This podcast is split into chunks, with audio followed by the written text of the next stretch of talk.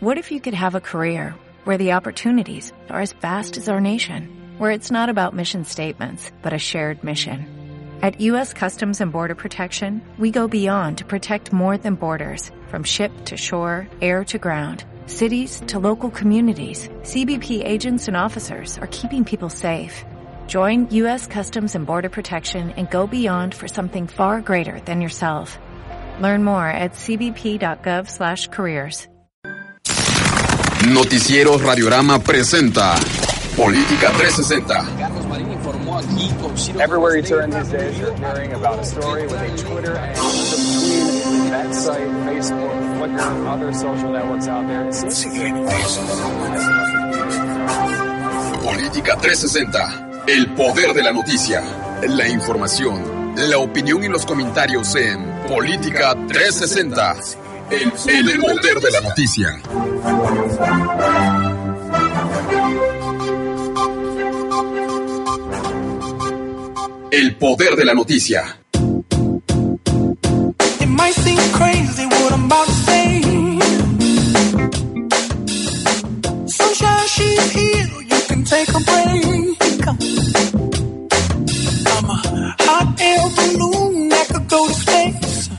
El reloj de la mexicana marca las 8 de la mañana en punto. Muy buenos días, amigos y amigas de estas frecuencias 570 de M y 94.9 de FM.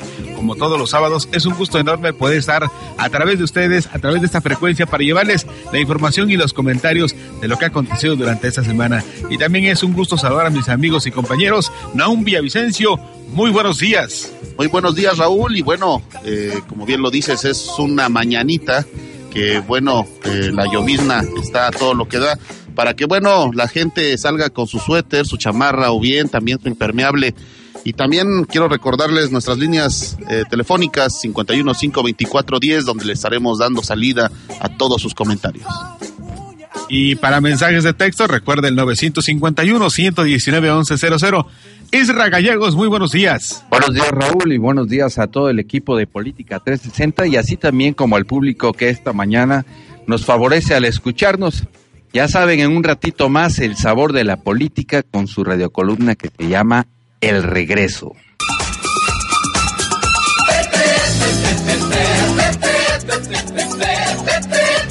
Y pues ya estamos eh, listos para llevarles eh, Política 360 en esta mañana. También ya tenemos el trabajo de Yasmín Morales. Ya está Manuel eh, Quedo también con nosotros. Eh, en un momento más se incorpora Fabiola Núñez. Así es que ya todo el equipo para llevarles Política 360 en este sábado 6 de agosto del 2016. Come stato anda, come stato anda, come stato anda. Y así comenzamos eh, con este ritmo porque el ex maratonista y ganador de bronce en Atenas 2004, Vander Cordeiro de Lima, encendió el pebetero olímpico del Maracaná en la ceremonia inaugural de los Juegos Olímpicos de Río de Janeiro 2016. Cordeiro fue reconocido mundialmente cuando lideraba la carrera en las Olimpiadas de Atenas en el kilómetro 36 y fue empujado por un ex sacerdote irlandés llamado Cornelius Horan. Alentado, volvió a la carrera y terminó en tercer lugar. Cordeiro entró de relevo luego de que Pelé declinara por razones de salud asistir a la ceremonia y que el extenista Gustavo Cuerten sonara como reemplazo del Rey. La llama olímpica entró en el Maracaná de la mano de Guga, tres veces ganador del Roland Garros y ex número uno mundial, que se la pasó al a la basquetbolista Hortensia, que fue medalla de plata en 1996. Ella se la dio a Lima. Con ello quedó encendido el pebetero, como pocos en la historia olímpica. Ay, ay, caramba. La delegación mexicana puso el picante a la ceremonia de inauguración de los Juegos Olímpicos eh, de Río de Janeiro 2016. La ciclista Daniela Campuzano mostró el protagonismo que le costará tener en la prueba de ciclismo de montaña al llevar la bandera de México en la apertura de los Juegos Olímpicos de Río de Janeiro ataviada con un vestido de tonos rosa que combinó con sus ojos claros y con un pulso negro en la mano derecha, Daniela llevó el ávaro patrio y guió a la representación de los 125 deportistas tricolores empeñados en ganar algunas medallas a partir de hoy. Cinco minutos después de las 22 horas, hora local, de la mano de la capitana, los mexicanos comenzaron su desfile como delegación número 127, de acuerdo con el orden alfabético. Una grande ovación se escuchó en el Estadio Maracaná en el momento en que los, los altavoces del lugar se escuchó la palabra México. El boxeador de peso welter Juan Pablo Romero y el exaltador de altura Luis Rivera fueron dos de los competidores de México que aparecieron enfundados en elegantes trajes en la pantalla gigantesca del Estadio Maracaná. Los más ovacionados. La noche se la llevaron los atletas refugiados que compiten bajo la bandera del Comité Olímpico Internacional. Los 10 deportistas provenientes de Siria, Sudán del Sur, Etiopía y Congo fueron aplaudidos por todas las delegaciones y el público presente, incluso por los atletas que siguieron la ceremonia por televisión. Esto será, o esta será la primera vez en que un equipo de refugiados debuta en Juegos Olímpicos con el fin de arrojar luz sobre la crisis migratoria mundial y para rendir un homenaje a su valor y perseverancia encabezado por el embajador de buena voluntad de Naciones Unidas para el Deporte, Tagla Loru.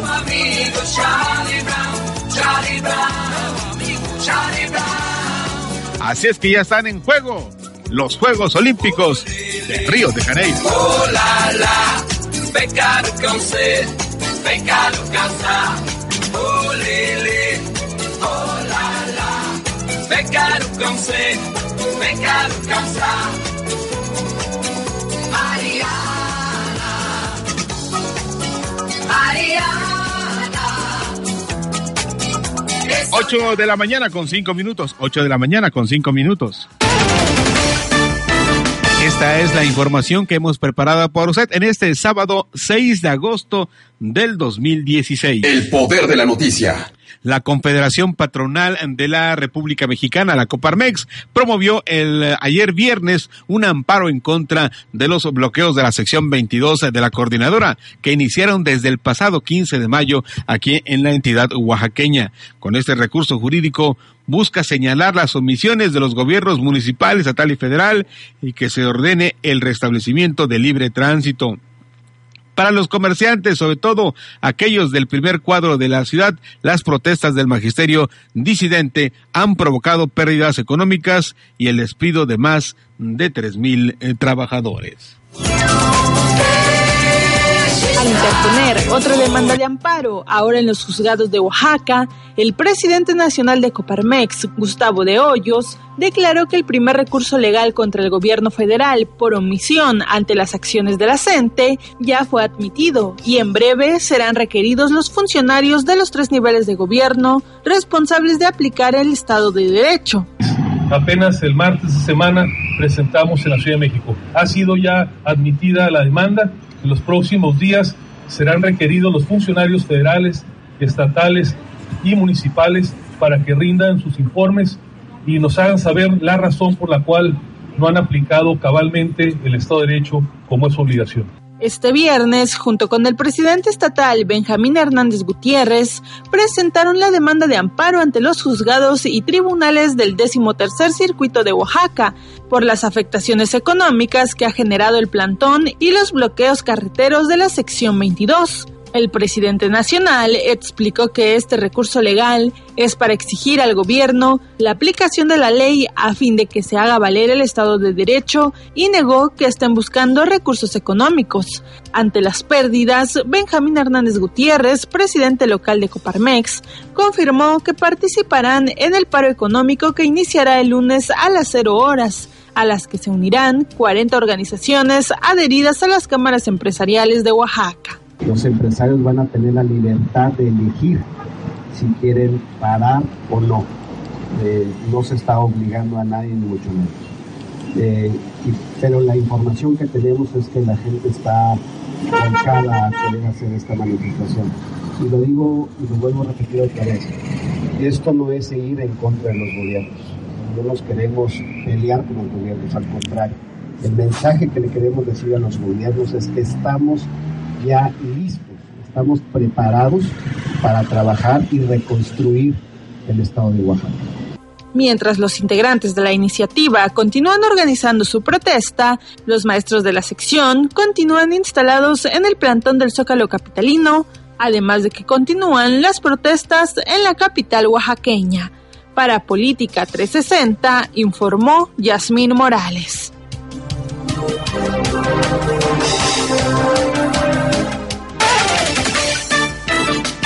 Y es que ponga usted mucha atención, empresarios y empresarias de la capital oaxaqueña anunciaron un, anunciaron un cierre masivo de negocios y establecimientos comerciales programados para el próximo lunes 8 de agosto, lo anterior para denunciar las afectaciones que tienen a consecuencia de las protestas magisteriales que iniciaron desde el pasado 15 de mayo.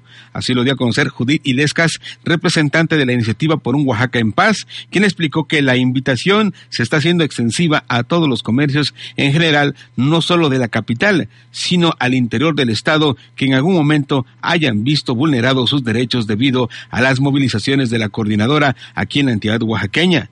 En el mismo sentido, explicó que el paro de labores comerciales podría extenderse de las 24 horas programadas en un inicio, dependiendo de la atención recibida por las autoridades estatales y también federales.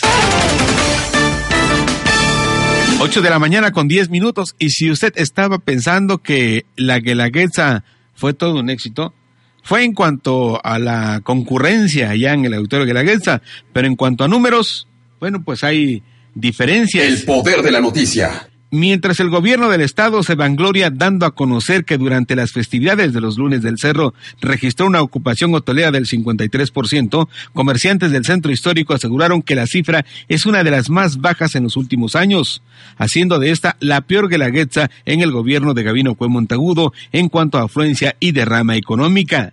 De acuerdo con Esther, eh, con Esther Merino Badiola, representante de la Alianza Comercial del Estado, asegura que las cifras fueron bondadosas representa un acto desesperado de las autoridades para minimizar las afectaciones que las movilizaciones magisteriales han traído consigo al sector comercial, turístico y de servicios. En ese sentido, manifestó que la afluencia turística en las principales calles del centro histórico fue mínima, representando un ingreso del 20 o 30% en comercios de hospedaje y alimentación, que han sido los menos afectados en comparación con la de productos como ropa, zapatos, electrodomésticos, entre otros, que representan actualmente números rojos debido a la falta de venta. En ese sentido, Merino Badiola subrayó que el turismo que visitó la entidad lo hizo porque ya no pudo cancelar su estancia o se arriesgaron para no perder su dinero, pero en las calles no se vio reflejada la afluencia de 82 mil visitantes que asegura el gobierno del estado arribaron a la capital.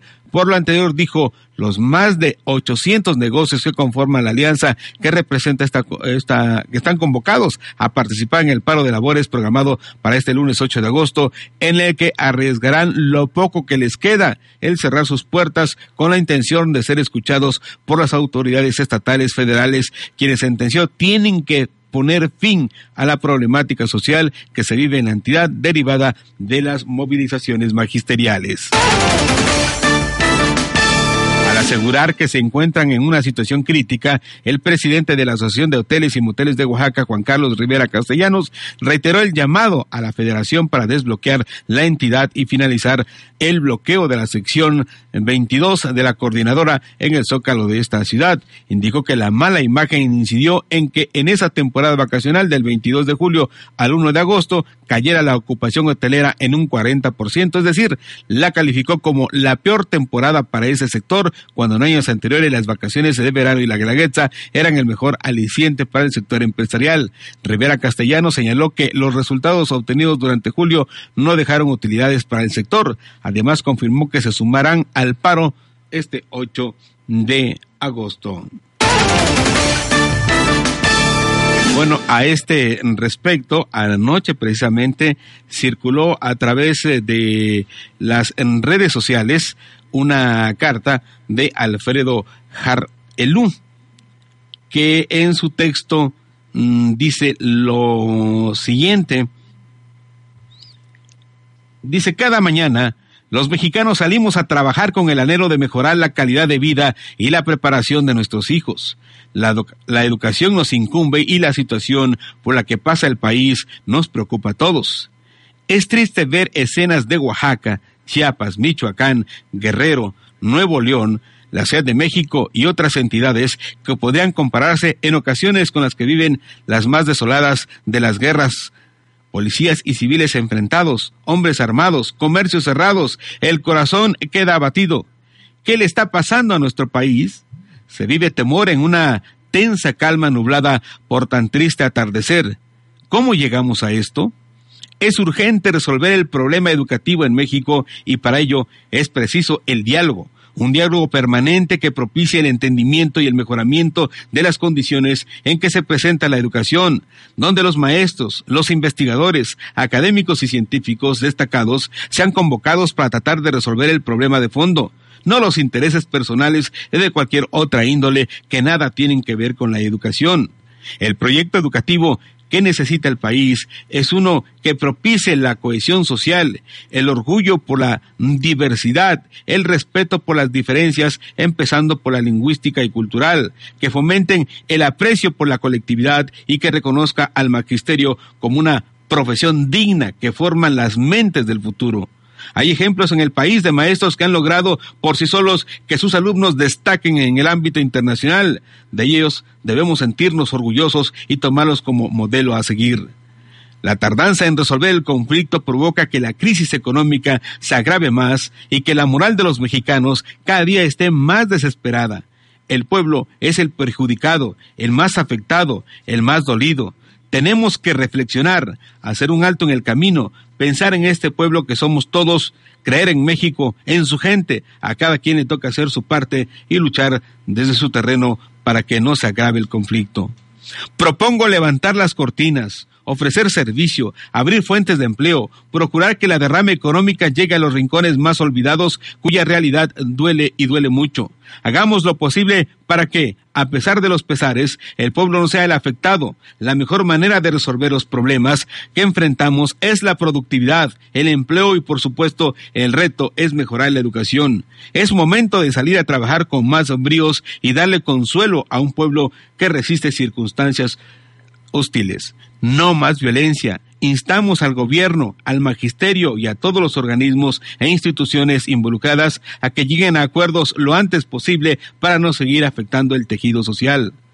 Compartamos ahora o comprometámonos ahora que tanto se necesita por mi parte, reitero dar continuidad e impulsar proyectos educativos, culturales, deportivos, sociales, de salud, preservación de la naturaleza y cuidado del patrimonio cultural. Continuaré abriendo fuentes de empleo para reactivar la economía. México necesita ciudadanos comprometidos. Hago un llamado a la sociedad para que actúe positivamente ante la adversidad. No nos dejemos abatir. Todos somos pueblo. Amo a México y firma esta carta Alfredo Hart. El 8 de la mañana ya con 17 minutos, 8 de la mañana con 17 minutos. Les recordamos nuestro número telefónico, el 51 524 10 para estar en contacto con esta cabina y para mensajes de texto o WhatsApp 951 119 1100. Naum eh, Villavicencio, quiero escuchar tu comentario acerca precisamente de esto que hicieron los eh, eh, empresarios de la Coparmex que fueron ayer, allá ante los juzgados. Así es, bueno Raúl, eh, déjame, te comento que mostraban ya un hartazgo, una, una problemática muy fuerte que se vive en la economía, como bien lo decías en un principio. Eh, vemos turistas, vemos que mucha gente durante los lunes del cerro estuvieron aquí, sin embargo, pues ayer ellos comentaban que las pérdidas son eh, muy grandes eh, y que bueno, respecto a esta situación, pues ellos ya no pueden más con esto y por lo tanto pues hacían el llamado, esto es una es parte de lo que hacen que lo han lo que han venido haciendo es el llamado a las autoridades federales y estatales. Y bueno, ahora queda eh, por esperar cómo va a ir este proceso y que bueno ya eh, lograron este amparo y que bueno, vamos a también ver si el, el magisterio cuál es el posicionamiento que va a tener respecto pues ya a esto que están haciendo los empresarios. A esto precisamente el dirigente nacional de la Coparmex, Hoyos Walter, dijo que no se han observado acciones eficientes en la solución del conflicto magisterial. dice que urge aplicar la ley. Eso es lo que dicen, urge aplicar la ley aquí en la entidad en oaxaqueña. ¿Y sabe cuándo va a pasar eso? Pues como estamos viendo las cosas, pues nunca. Ahora hubo otros empresarios que también eh, estuvieron eh, marcando por teléfono, estuvieron platicando. Dice, bueno, esos que fueron a presentar ese amparo, Habría que preguntarles si han cumplido con el reparto de utilidades, de estar pagándole buenos salarios a sus trabajadores, ¿no? De estar creando nuevas fuentes de empleo. Dice porque son de los menos agraviados, porque al final de cuentas, pues el gobierno federal manda los apoyos y son de los que se benefician. El problema real, el problema real, los que sí salen afectados, pues son los que se autoemplean son los que tienen sus eh, pequeños talleres, sus pequeñas empresas, son el, el, carpintero, el taxista, el mecánico, la señora que vende carne, la señora que hace tortillas, la señora del molino, todos los amigos panaderos. Esa es la gente que realmente se ve afectada, porque al final, dice, insistimos, y nos dijeron algunos empresarios, dice, quienes eh, fueron a presentar este amparo, pues al final de cuentas, cuando el gobierno federal destina recursos, pues ahí va el billete. Ahora, en cuanto a la solución al conflicto del magisterio aquí en la entidad oaxaqueña, ¿cuándo se va a dar? Pues está para largo, está un poquito difícil y les voy a decir por qué. Lo he señalado desde hace varias semanas, al gobierno federal no le interesa Oaxaca, mucho menos los oaxaqueños, y al magisterio no le interesa ni las niñas, ni los niños, ni la educación. Los planteamientos ya son más políticos que cuestiones educativas. ¿Por qué no eh, la federación? ¿Por qué no el gobierno federal? Porque está ese proceso de la sucesión presidencial en el 2018. Y entre las mismas clases políticas, pues se traen su juego, ¿no? Vamos a ponerle piedritas, vamos a ponerle el pie, ya este, para que Manuel Velasco allá en Chiapas a través del magisterio, vamos a poner unas piedritas, bueno, ya está manchadito, y luego Aurelio Nuño con lo del 19 de junio en Nochislán ya está manchadito, y pues Osorio Chong, pues quiere llegar con las manos limpias, en el momento que sea la asociación presidencial y se le toca ser el candidato. Por eso le van a dar largas. Por eso le dan a largas y eso lo sabe muy bien el magisterio, por eso sus demandas son más políticas y poco a poco se van cumpliendo cada una de ellas. Que la liberación de los presos políticos, aquí ya estamos viendo y lo publica el imparcial, ¿no? Y lo comentamos también hace algunas semanas. Dice personal comisionado del área administrativa y del programa de apoyo y asistencia a la educación de la sección 22 del Magisterio Oaxaqueño cobró ayer las quincenas retenidas desde el año pasado, cuyo monto rebasó los más de 50 mil pesos. De manera hermética, un grupo de militantes de la sección 22 acudió a la pagaduría del Instituto Estatal de Educación Pública de Oaxaca en San Felipe del Agua, donde recibió el pago por medio de cheques. El personal comisionado solo del área administrativa pero no del Comité Ejecutivo Seccional, pudo cobrar el salario retenido desde el 2015, negando en varias ocasiones o negado en varias ocasiones por las autoridades gubernamentales. Pues ya cobraron aquellos que no habían cobrado, por eso le decíamos, le están cumpliendo todo. Me decían algunos eh, integrantes de la sección 22, decía, pues eso de que iban a despedir a aquellos que tenían más de tres faltas continuas, no es cierto, dice, todos los tienen en una lista, no les están pagando por nómina electrónica, pero los tienen en una lista aparte, tienen que ir a ciudad administrativa y ahí les van a pagar. No es cierto que los hayan corrido, que los hayan despedido. No, dice, ahí los tienen en stand-by, pero les van a pagar. Y se está cumpliendo todo eso. Por su lado, también el YEPO por ahí también nos miente a nosotros como sociedad. 8 de la mañana con 22 minutos. Y la pregunta, esta pregunta que la voy a hacer tres veces y espero que al final también mis compañeros que están aquí en eh, cabina también la puedan contestar. Y también usted que nos hace el favor de escucharnos, también nos pueda dar una respuesta, porque tiene que ver con cuestiones de educación y de gobierno. ¿Sabe usted dónde están estudiando quienes van a gobernar ese estado y quienes van a gobernar esta, este país? Ahí les dejamos la pregunta y mientras pues nos vamos con la columna de Horacio Corro. Horacio Corro Espinosa, por si hace falta. ¿Qué tal? ¿Cómo están? Me da mucho gusto saludarlos. Es una lástima que en Oaxaca haya que echar madres para ver si así las autoridades federales se deciden a actuar contra los de la 22 y sus bloqueos carreteros. Lo más seguro es que el gobierno actúe al viejo estilo priista con aquella frase antídoto para todo. Ni los veo, ni los oigo. Por estas acostumbradas respuestas de las autoridades priistas, es que deben tener mucho cuidado, principalmente los empresarios, quienes después de bajar las cortinas de sus establecimientos comerciales, se enfrentarán no nada más contra la sección 22, sino también con el gobierno federal y estatal.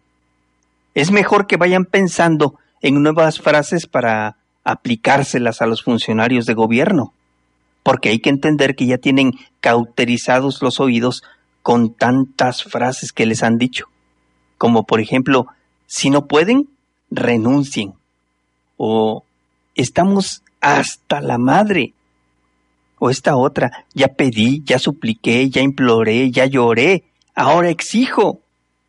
O esta otra, no han hecho nada. Eso es no tener madre.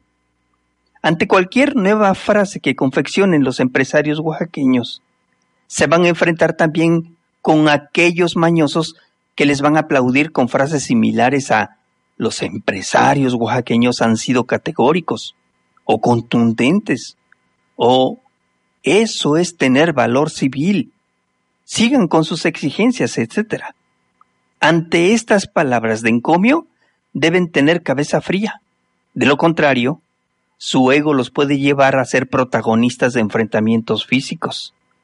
Si el gobierno no hace nada como seguramente no lo hará, pondrá cara adusta y se apresurará a redactar de inmediato un documento que le pondrá un título rimbombante algo así como Acuerdo para la Seguridad, la Justicia y la Prosperidad Oaxaqueña, con un montón de medidas donde el gobierno se compromete a cumplir en un plazo perentorio. Y el plazo comenzará a correr y a correr. ¿Y los resultados? Y los resultados nadie los conocerá. Después de la nulidad aparecerá el protagónico Andrés López, patriarca y santísimo de los violentos, quien le pedirá a las autoridades del país que volten a ver al pueblo. ¿No me lo creen? ¿Y qué creen que dirá? Pues sí, todos ya conocen la respuesta. Peña debe renunciar. Todo su gabinete debe renunciar con él. Díganme si no son esas sus palabras. Anoche, como a las once más o menos, Alfredo Harpelú, puso en su cuenta de Twitter un llamado urgente a la cordura y la carta la titula Todos somos pueblo, amo a México. Dice, entre otras cosas, abro comillas, la tardanza en resolver el conflicto provoca que la crisis económica se agrave más y más y que la moral de los mexicanos cada día esté más desesperanzada. El pueblo es el perjudicado, el más afectado, el más dolido. Más adelante dice, propongo levantar las cortinas, ofrecer servicios, abrir fuentes de empleo, procurar que la derrama económica llegue a los rincones más olvidados, cuya realidad duele y duele mucho. Hagamos lo posible para que el pueblo no sea afectado. Y termina diciendo, México necesita ciudadanos comprometidos. Y es cierto, pero ¿qué mexicano está comprometido? No los hay. Ni el gobierno, ni el magisterio, ni mucho menos la guerrilla, y todavía menos la Defensoría de los Derechos Humanos del pueblo de Oaxaca. Así que, por más que la justicia esté de nuestra parte, ¿qué insulto, qué exigencia va a cambiar este sistema? ¿Saben qué? Propongan ustedes el insulto a este valiente sistema. Mi cuenta de Facebook y de Twitter Horacio Corro. La sociedad civil pide al gobierno estatal y federal protejan sus derechos al libre tránsito, levantando los plantones que mantienen todavía los profesores de la sección 22 y grupos afines en Pueblo Nuevo, Viguera y Nochislán, Oaxaca. La estudiante de Derecho Jocelyn Cruz eh, Lina habló para este espacio informativo acerca de ello. El artículo 87 de nuestra Constitución dice que el presidente al tomar posesión de su cargo presentará ante el Congreso de la Unión o ante la Comisión Permanente en los recesos de aquel la siguiente protesta. Protesto guardar y hacer guardar la Constitución política de los Estados Unidos mexicanos y las leyes que de ella emanen y desempeñar leal y patrióticamente el cargo de presidente de la República que el pueblo me ha conferido, mirando en todo por el bien y prosperidad de la Unión, y si así no lo hiciere, que la nación me lo demande. Para Política 360, su servidor Manuel Quero. Gracias, buenos días y buen provecho. Bueno, vamos con información de que hemos preparado para todos ustedes acerca, vamos, eh, es que al contar con una nueva imagen, el mercado 20 de noviembre se ha vuelto una de las eh, paradas obligadas para quienes visitan Oaxaca, donde lucen sus diferentes pasillos el colorido, la tradición, la hospitalidad y sazón de la identidad oaxaqueña que caracteriza al Estado a nivel nacional. Ese espacio comercial es uno de los más emblemáticos de la ciudad, cuyas instalaciones ofrecen a visitantes y ciudadanos la esencia de la ciudad. Apenas entra y la variedad de los productos es notable, deleitando el sentido del olfato con los olores de la gastronomía oaxaqueña que cautivan de inmediato. El mercado 20 de noviembre garantiza al público calidad y tradición eh, de las eh, delicias oaxaqueñas. Es eh, parte del legado cultural de Oaxaca que se disfruta, promueve y cuida y está cuidado por las autoridades, locatarios y ciudadanos visitantes. Hoy es un buen día para que eh, para disfrutar de un tasajito asado con sus chiles de agua, su guacamole y sus cebollitas. Así es que nos vemos en el mercado 20 de noviembre. Tres minutos y darán las nueve de la mañana. El presidente municipal de Oaxaca de Juárez, Javier Villacaña Jiménez, informó que desde el inicio de su administración ha impulsado la participación activa de la población en la ejecución de obras sociales a través del programa Banco de Materiales. El presidente municipal de Oaxaca de Juárez, Javier Villacaña Jiménez, informó que desde el inicio de su administración ha impulsado la participación activa de la población en la ejecución de obra social a través del programa de bancos de materiales, lo que ha permitido la ejecución de 370 obras de gran impacto social en las 13 agencias, colonias, barrios y fraccionamientos. Aseguró que con el respaldo del Cabildo Municipal se implementó dicho programa donde el ayuntamiento ha dotado del material pétreo como el cemento, grava, arena y cantera, y los beneficiarios han contribuido con el pago de mano de obra y con su tequio, estrategia que ha transparentado la ejecución de la obra social. Villacaña Jiménez detalló que en los dos años y seis meses de su administración se han ejecutado 370 acusaciones, de las cuales 88 son pavimentaciones, 70 escalinatas, 67 obras complementarias, 58 guarniciones y banquetas, 41 muros de contención, 36 pisos firmes y se han destinado material para 10 obras de drenaje.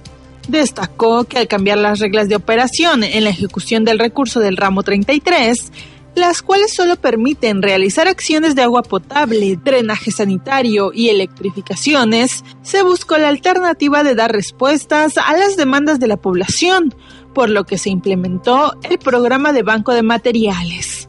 Es de señalar que algunas de las colonias que se han visto beneficiadas son América Sur, Estrella, La Cascada, Lomas de Crestón, Luis Jiménez Figueroa, Manuel Sabino Crespo, Los Ríos, Lomas de Antequera y entre otras. Para Política 360 informó Yasmín Morales.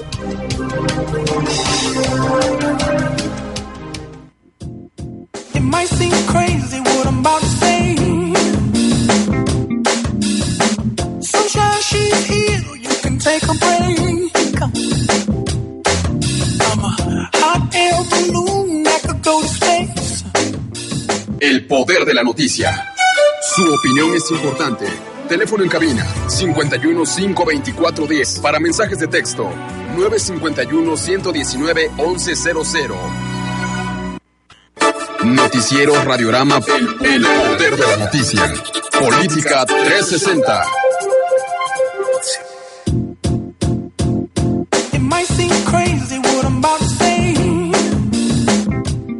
9 de la mañana con dos minutos, 9 de la mañana con dos minutos. Esta semana La revista Nexos em, dedica una serie de ensayos precisamente a la problemática de Oaxaca. La titula Oaxaca, la reforma y la revuelta. Dice, a la historia sin fin de Oaxaca se suma el trágico y confuso enfrentamiento del pasado 19 de junio en Nochistlán, en el que participaron policías federales, maestros, pobladores y organizaciones sociales y que arrojó al menos nueve muertos y una centena de heridos.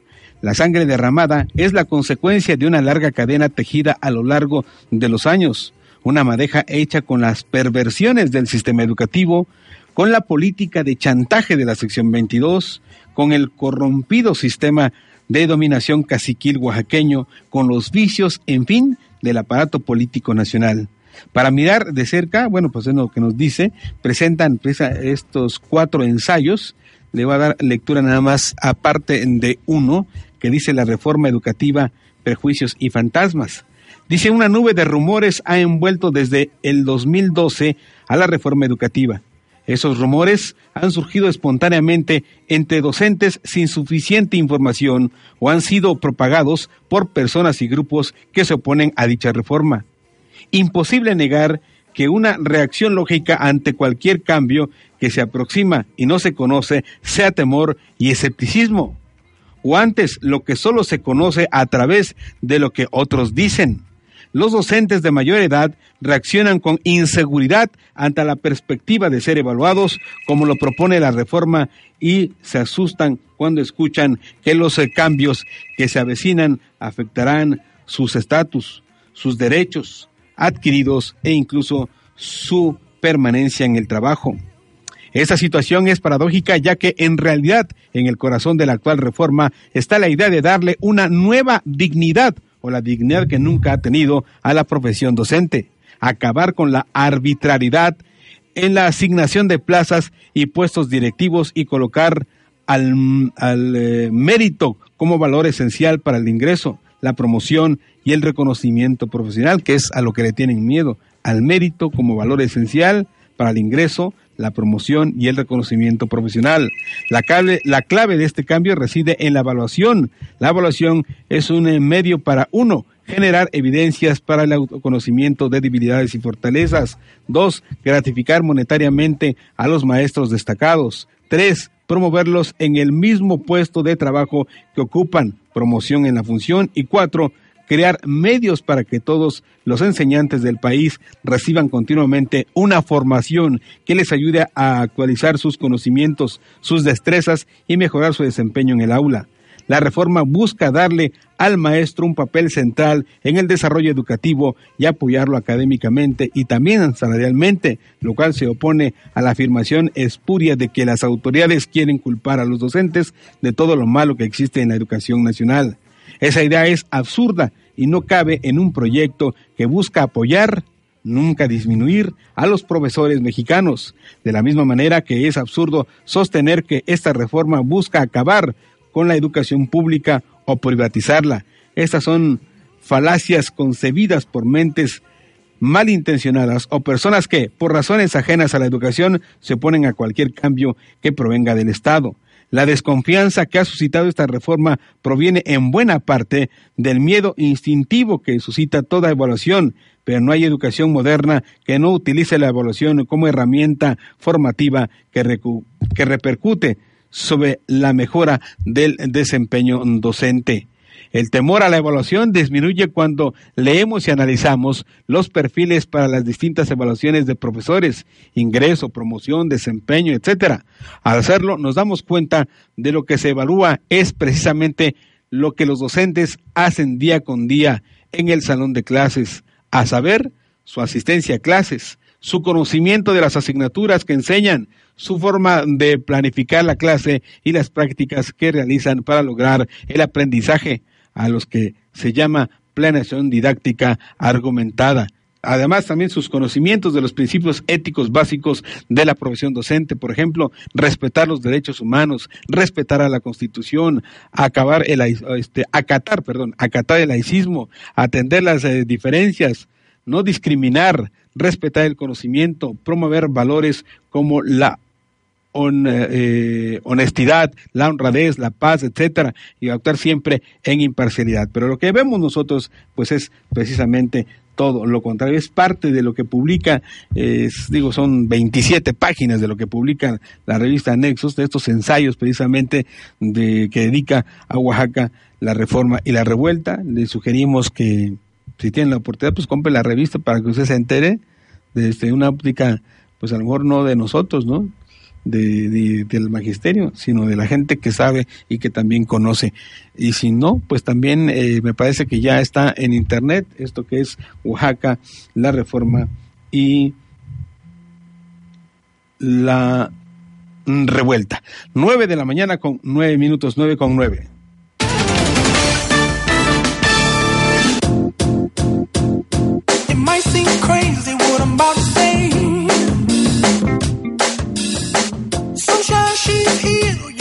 Take a break. I'm a hot air balloon that could go to space. With the air, like I don't care, baby, by the way. Huh, because I'm happy. Clap along if you feel like a room without a roof. Because I'm happy. Clap along if you feel like happiness is the truth. Because I'm happy. Clap what happiness is to you. Because I'm happy, I'm alone. If you feel like that's what you want to do.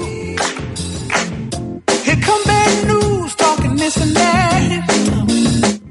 9 de la mañana ya con eh, 10 minutos. Bueno, la sección 22 pide cumplimiento total a la Secretaría de Gobernación o no habrá clases. La sección 22 del CENTE condicionó el inicio del ciclo escolar 2016-2017 a la solución de la totalidad de sus demandas planteadas, sobre todo la liberación de los presos políticos y abrogaciones de la reforma educativa. 9 de la mañana con 10 minutos, 9 con 10. Vamos eh, con más que tenemos para todos ustedes.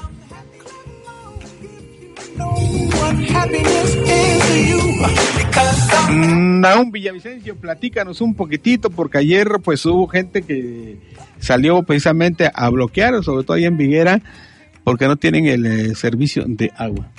Así es, Raúl. Bueno, pues ya estaba anunciado eh, este bloqueo que, bueno, el día de ayer habitantes de Pueblo Nuevo estuvieron, pues, durante la mañana, aproximadamente como a la una de la tarde, bueno, ya ellos, este, pues quitaron este bloqueo mediante un acuerdo que ya hicieron con la Secretaría General de Gobierno.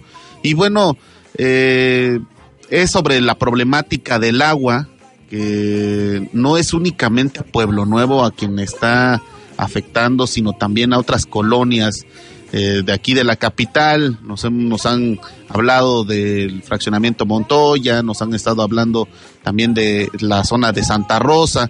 Y bueno, ahí es un conflicto que tiene entre el gobierno del estado y lo que son habitantes de Etla, quien bueno, eh, ya están solucionando este problema y que bueno, el día de ayer ya eh, afortunadamente se llegó a un acuerdo, de lo cual bueno, ahora este nada más estamos eh, pues en espera de que realmente se cumpla el acuerdo, ¿no? Porque bueno, ya la gente, este vital líquido es importantísimo y que bueno, eh, la, la, ciudadanía está pagando eh, por este servicio y que no llegue. Y luego las pipas, eh, lamentablemente, eh, pues suben el precio cuando hay estos problemas, eh, lo incrementan. El, la verdad es que, pues, el gobierno no, no, le, no le pone un alto a esta situación, eh, no sanciona a estas personas que, bueno, eh, se aprovechan de esta situación y que, bueno, ya en eso terminó Raúl. El día de ayer, se llegó a un acuerdo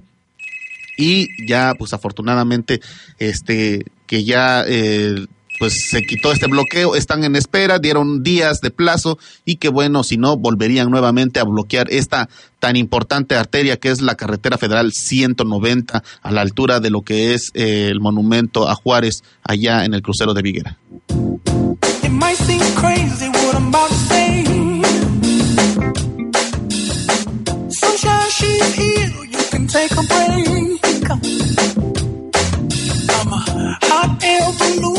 like I go to space. With the air, like I don't care, baby, by the way.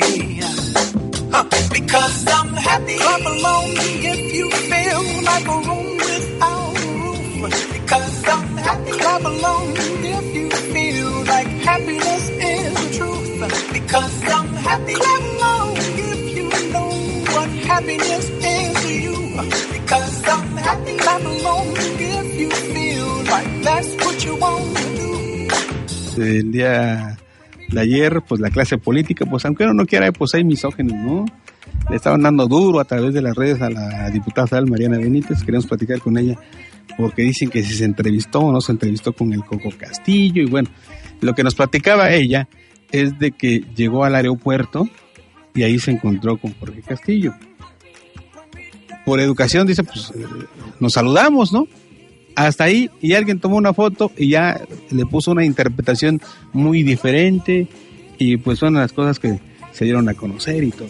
Pero ella sigue en su chamba, sigue haciendo gestión, sigue eh, en la comisión esta para el caso de Nochistlán, en donde tienen que dar pues ya resultados, ¿no? Tienen que dar un resultado para el próximo, el fin de este mes de agosto, ¿no? De lo que se está haciendo. Pero siguen trabajando en todo eso.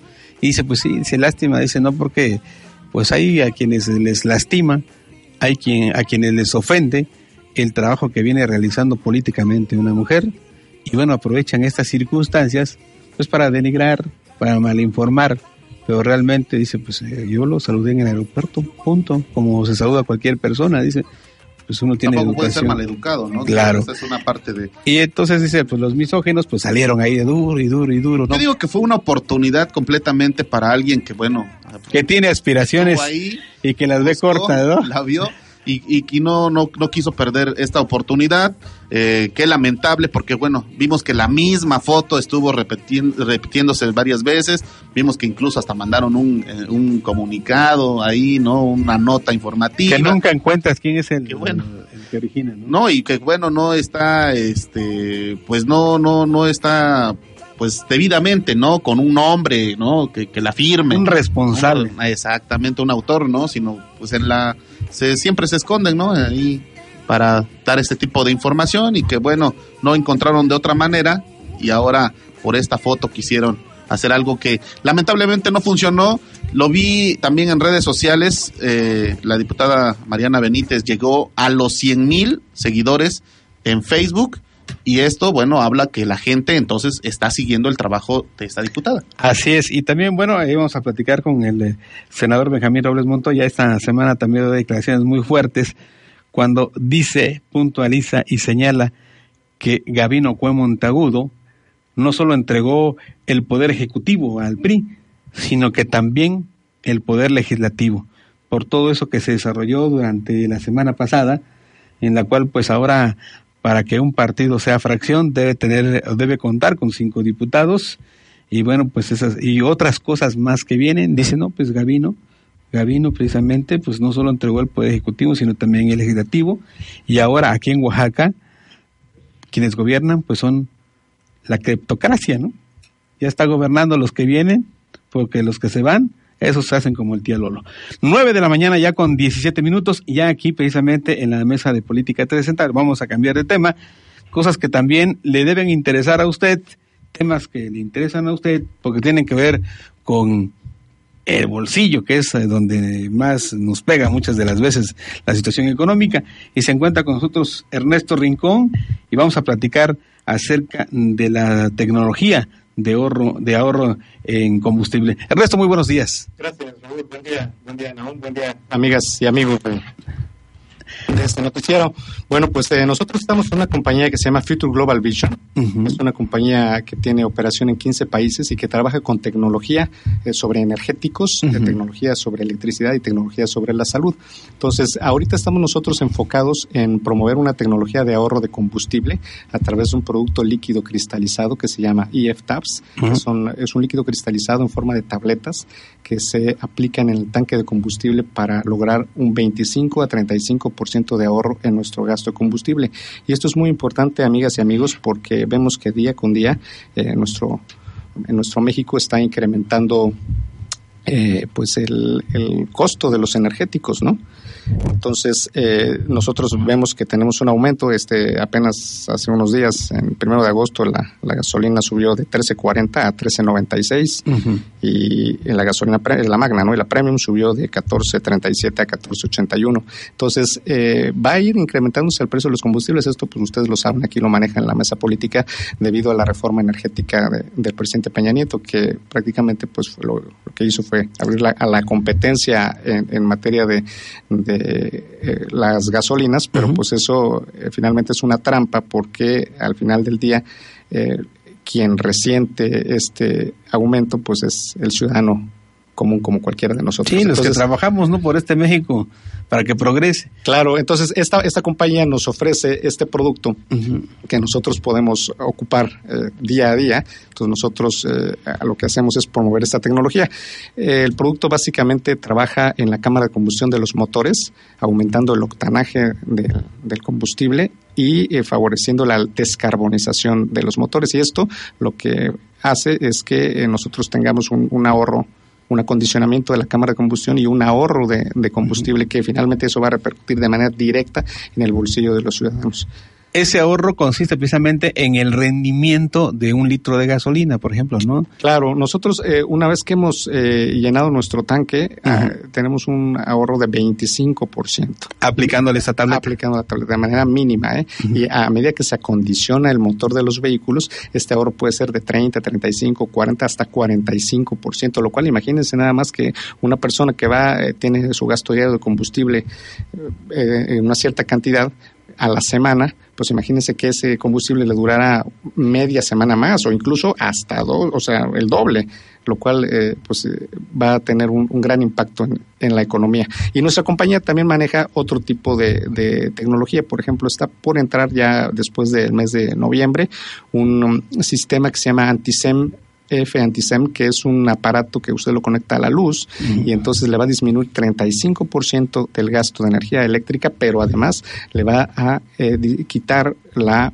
corriente electromagnética de su casa. Ustedes saben, amigas y amigos, Raúl, Naum, que nosotros estamos expuestos a la radiación de por los teléfonos celulares, las antenas celulares, la televisión, el horno de microondas. Y eso hace que nosotros estemos, eh, pues no descansemos, adurmamos, pero no descansamos, nos sentimos irritables, nos sentimos cansados, eh, con pesadez, irritables, se nos olvidan las cosas. Entonces es producto de la corriente electromagnética. Y este aparato lo que va a hacer es jalar la corriente electromagnética para quitarlos, quitarla de nuestro, de nuestro hogar.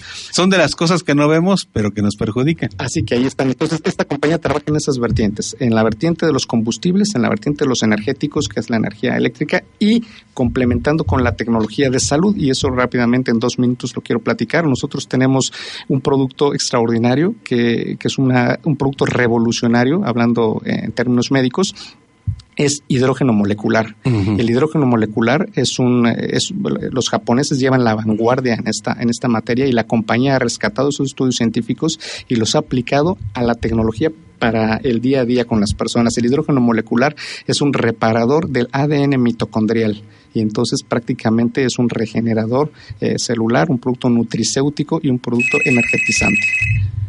Muy interesante el, esto. Eh, eso, ¿para qué nos va a servir? El hidrógeno molecular lo que hace es que eh, de alguna manera nos reduce los radicales libres del cuerpo, transforma los radicales libres del cuerpo, que es el producto de la oxidación, lo transforma en agua.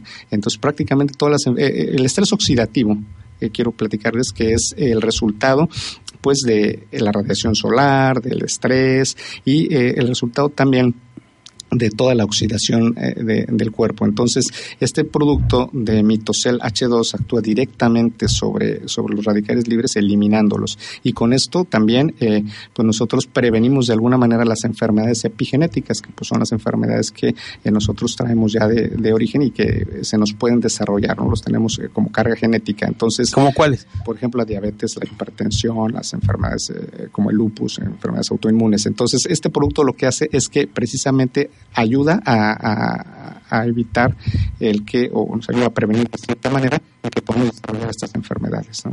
Muy interesante. Desde luego, a- desde luego aunado a una nutrición y, y además, pero, pero es un producto realmente eh, que tenemos grandes resultados. No es un producto milagro. No, desde luego que no, desde- tam- ni, ni tampoco las, las EF-TAPs para los motores de los vehículos son producto milagro, es decir, son tratamientos que los vehículos tienen que seguir. En este caso, eh, el- también en la parte eh, de ciencia médica, es eh, un tratamiento que el- la persona debe seguir. Lo que sí es milagro, eh, bueno, de cierta manera no milagroso, pero que es una es tecnología, es el, el sistema que va a re- que reduce el 35% de nuestra energía eléctrica. Es muy interesante. Nada más esto de para el ahorro de los combustibles, cómo los amigos taxistas podrían utilizar esa tableta, cómo los amigos que tienen una tortillería y que utilizan gas, cómo pueden utilizar esa tableta, los amigos del transporte que utilizan diésel, cómo pueden ocupar esa tableta. Claro, eh, nuestra empresa Future Global Vision tiene distribuidores autorizados.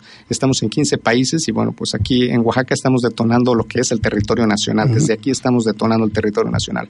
Eh, Future Global Vision tiene distribuidores, como bien te decía Raúl, y a través de ellos es que podemos nosotros adquirir esta tecnología. Como bien dices, eh, nos sirve en gasolina, en diésel y en GLP. Entonces, por ejemplo, imagínate las... eh, eh, tortillerías, los hoteles, eh, la- todo- todas las instalaciones eléctricas, vamos, perdón, eh, de gas, los hogares. Entonces, imagínate reducir en 30, 35, 40% el gasto de gas en una tortillería, en un hotel, en una cocina. Realmente eh, es una tecnología que impacta al bolsillo y que va a ser, yo creo que una de las principales, eh, pues, vamos, en el futuro muy próximo, un producto de primera necesidad. ¿Es fácil de aplicar? Claro, sí, por supuesto. En el, en el tanque de gas se aplica una tableta cada 100 litros. Esto en los grandes tanques y en los vehículos es dependiendo de los litros que, que van al tanque de gas. Es como si fuera un Alka-Seltzer. Se lo pones, eso Es- quiero entender yo. exactamente, Así es, así es, Raúl. Eh, por ejemplo, en el caso de un auto mediano, eh, tú aplicas media tableta y llenas completamente el tanque, la tableta se disuelve en, en la gasolina y eh, la gasolina se convierte en un vehículo que lleva directamente el producto a la cámara de combustión. En el caso de un, de un autobús, un, un urbano, por ejemplo, aquí en Oaxaca, carga 80 litros de diésel, entonces le sirve una tableta y media en el combustible. Y entonces con eso tiene un ahorro extraordinario. Es, eh, pues ya nos dice con los distribuidores, algún teléfono. Claro, con mucho gusto. eh, les doy una página electrónica que sería www.myfgv.biz, B de barco y Z, diagonal 5131. Les doy mi teléfono que es el 951-504-1945. Ahí estamos a sus órdenes, eh, Raúl y aún. Muchas gracias a Ernesto por acompañarnos esta mañana. No, al contrario, ustedes y pues que sigan los éxitos en este programa. Y a los amigos taxistas, a los automovilistas, a los que tienen ahí sus este sus camioncitos de carga, ¿no? A los del transporte este de carga ligera. Bueno, pues si se quieren ahorrar, pues ya saben ustedes Sobre esas todo las tabletas. Suburbans también, ¿no? También las Suburbans, suburbans, que son las que- se pueden ahorrar, pueden hacer que un litro de gasolina les rinda mucho más. El mercado, el mercado realmente es inagotable, ¿eh? así que invitamos pues a todos los radioescuchas a que puedan darse la oportunidad de probar esta tecnología. Gracias eh, a Ernesto Ringó, es que cuando no me pongo mis lentes no veo, ¿no? Muchísimas gracias por la plática. A tus órdenes, Raúl, gracias. Noticiero Radiorama, el, el poder de la noticia. Política 360. Fonda Rosita, los auténticos chilaquiles en cazuela de Oaxaca, en el mercado de la Merced, entrando por Morelos. Para pedidos, teléfono 51 551 60. Presenta. El sabor de la política con Isra Gallegos de Consultos Oaxaca. Fonda Rosita, tradición oaxaqueña por más de 42 años. Mercado de la Merced, entrando por la calle de Morelos. Fonda Rosita, disfruta de los auténticos chilaquiles en cazuela, antojitos y mucho más bueno sabor. Si no comiste en Fonda Rosita, no conociste Oaxaca. Fonda Rosita, Mercado de la Merced, pedidos al teléfono 51 551 60 y en redes sociales. El sabor de la política en Oaxaca en Fonda Rosita. Isra Gallegos, te escuchamos con el sabor de la política. Gracias Raúl y nuevamente saludando al público que nos favorece al escucharnos esta mañana. Bueno, la radiocolumna de hoy se llama El Regreso.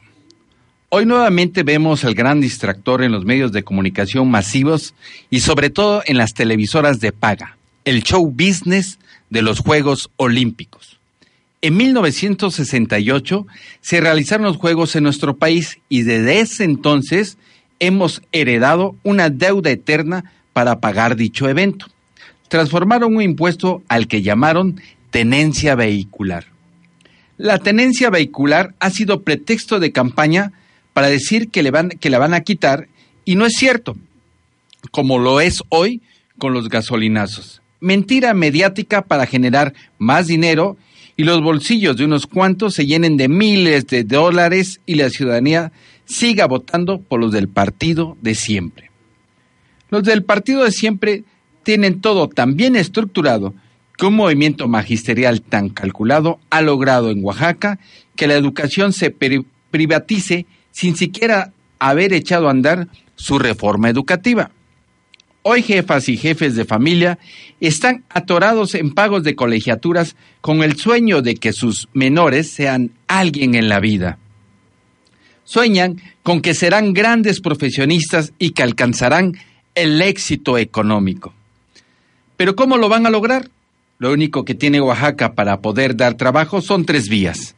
El gobierno, el magisterio y la industria turística que cada vez es más escasa de ser una buena alternativa. Como ejemplo, en estos momentos, los hoteles están al 25% de su ocupación, es decir, no hay turismo. El movimiento magisterial ha triunfado. Oaxaca ya no es una alternativa turística y muchos jóvenes tendrán que emigrar a otros estados, la gran capital o de plano irse del país. El movimiento magisterial ha triunfado porque miles de familias no podrán aspirar a tener una mejor calidad de vida con el pago de colegiaturas, ya que no es garantía de que estos den clases y aún así son premiados con sus pagos quincenales. El movimiento magisterial ha triunfado porque tenemos una juventud inculta sin posibilidades de aspirar a competir con las y los otros siendo sustituidos por jóvenes poblanos, chilangos y ya vienen nuevamente los de Michoacán. Pero no hay de qué preocuparse. Tenemos en la tele los Juegos Olímpicos para distraernos y soñar de que México traerá sus raquíticas medallas de oro si no es que se cuelgan la delegación mexicana de deportistas asistentes con sus funcionarios con alguna de plata o bronce, justificando la mediocridad deportiva de este país. Pues en Oaxaca no hay más alternativa para los que pueden seguir siendo saqueados por escuelas privadas que no tienen un nivel adecuado, pues nadie los mide, ya que existe la complicidad de los dueños con funcionarios de gobierno y le dan palomita de que cumplen con los mínimos requisitos indispensables para abrir las puertas de sus escuelas y digan que son la mejor opción. Triste es la realidad, pero esa esto no va no se ve para cuándo va a cambiar. Un Oaxaca afectado, denigrado, donde quienes ven la televisión piensan que no podemos salir ni entrar de ella. Generaron un caos de tal magnitud que los únicos que perdieron como siempre es el pueblo. Ah, pero eso sí, uniformes indispensables con corbatita y moño en uno de los tres estados más pobres del país, cuadernos y libros forrados con los colores que les indiquen y los libros extras con precios nada accesibles para salarios mínimos de 73 pesos para aquellos que no laboran en el magisterio o en el gobierno. Este es el regreso a clases donde sabemos que habrá paros escolares y juntas cada últimos viernes de cada mes para reunirse y dejar de educar a las hijas e hijos del pueblo. Bueno, hasta aquí la reflexión. Y por cierto, las y los niños de la banda Filarmónica de Zacatepec Mije agradecen a Fonda Rosita por el desayuno otorgado y de igual manera al público asistente en el Mercado de la Merced como en el Centro Cultural San Pablo, donde el pasado domingo lograron obtener sus primeros 10 mil pesos para la compra de instrumentos. Quienes deseen apoyar esta cosa podrán entrar en línea a la página de Donadora y buscando un son para el corazón podrán aportar la cantidad de dinero que deseen para la compra de buenos instrumentos. Y no se pierda esta iniciativa cultural donde este gobierno no dio buenos resultados en su gestión cultural que tanto pregonan. Ahora sí, se despide de ustedes con el sabor de la política, Isra Gallegos. Fonda Rosita, tradición oaxaqueña por más de 42 años. Mercado de la Merced, entrando por la calle de Morelos. Fonda Rosita, disfruta de los auténticos chilaquiles en cazuela, antojitos y mucho más bueno sabor. Si no comiste en Fonda Rosita, no conociste Oaxaca. Fonda Rosita, Mercado de la Merced, pedidos al teléfono 51 551 60 y en redes sociales. El sabor de la política en Oaxaca en Fonda Rosita. El sabor de la política con Isra Gallegos de Consultos Oaxaca. Gracias a usted a nombre de todo el equipo, Yasmín Morales, Fabiola Núñez, Horacio Corro, Isra Gallegos, a nombre también de Naum Villavicencio. Deseamos que tenga una magnífica mañana y un feliz fin de semana. Buen día. Noticiero Radiorama presentó Política 360, el poder de la noticia. Los esperamos todos los sábados de 8 a 10 de la mañana por La Mexicana. Política 360, el, poder de la noticia.